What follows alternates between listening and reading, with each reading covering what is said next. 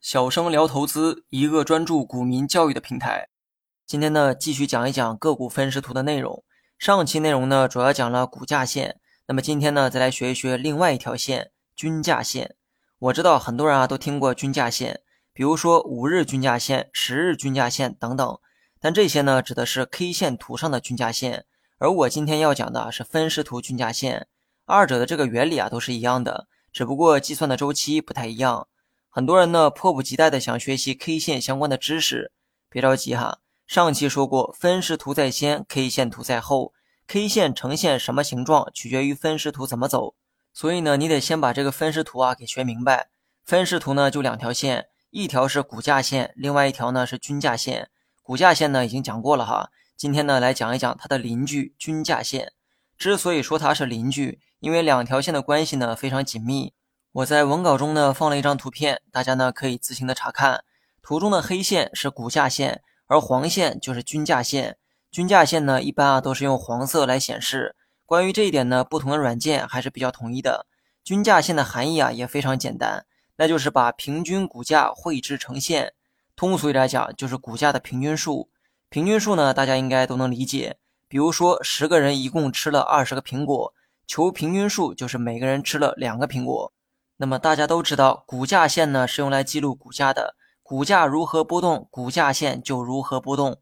也就是说，股价线走势反映的是股价的变化，而均价线反映的是平均股价的变化。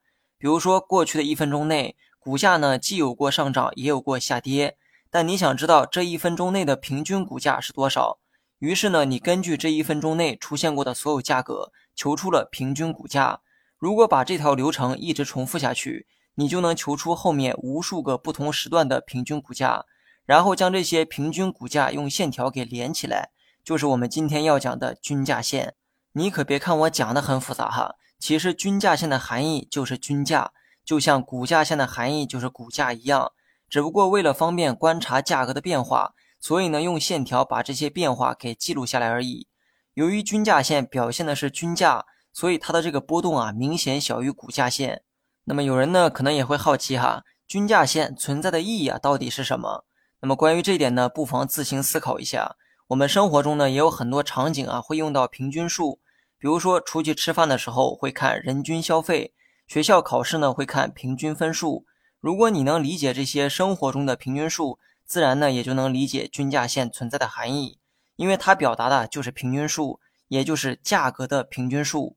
平均数呢，总能反映整个趋势的变化，它不会受到极少变量的影响。比如说刚才说的人均消费，一家饭店人均消费是一百块，而我今天呢，在这家饭店啊消费了一千块，我的消费会对平均数有影响，但是影响不大。一般能接受一百块的人呢，也可以接受比一百多一点的价格。但如果这些人呢，直接参考了我的消费价格，那他们呢，必然不会来这家饭店用餐。这个啊，就是平均数的魅力，它能反映的是价格整体的变化方向，而不是单一价格的变化方向。均线呢，它也是同理哈。股价在盘中无序的波动，很多人呢只看到了价格在波动，但是呢看不清整体的一个趋势。这个时候，均价线就成为了很好的参考，因为它计算的是当天股价的平均数，所以呢，均价线怎么走，就代表了股价整体的趋势是涨还是跌。那么我们呢，拿文稿中的第一张图片为例，分时图中的均价线明显是缓缓上升的一个趋势，这就很好的说明了当天的股价就是在上涨。因为黄线算的是均价，所以呢，线条没有小频率的波动，不会像股价线那样呈现出锯齿状的一个波动。没有了太细节的变化，就不会干扰你对整个趋势的判断。尤其是当天的股价忽上忽下，不断震荡的时候，很多新手呢就看不清趋势。总觉得价格会涨，又觉得价格会跌。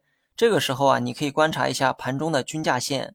如果当天股价是横盘震荡的走势，那么均价线就会呈现出一条直线。无论价格波动有多大，只要它保持着来回震荡的一个状态，均价线必然会是一条直线。它不会随着股价忽上忽下，自然呢也不会干扰你的视线。具体案例呢，可以查看文稿中的第二张图片。只要你看清均价线是一条直线。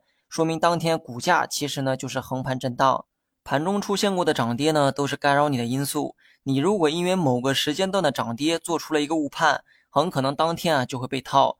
但如果你看到均价线是一条直线，就会明白股价呢只是在横盘震荡，并没有出现明显的上涨或下跌的迹象。这个呢就是均价线的实际作用，它能帮助你啊看清整体的价格朝哪个趋势变化。如果你学会了，别忘了评论区回复六六六。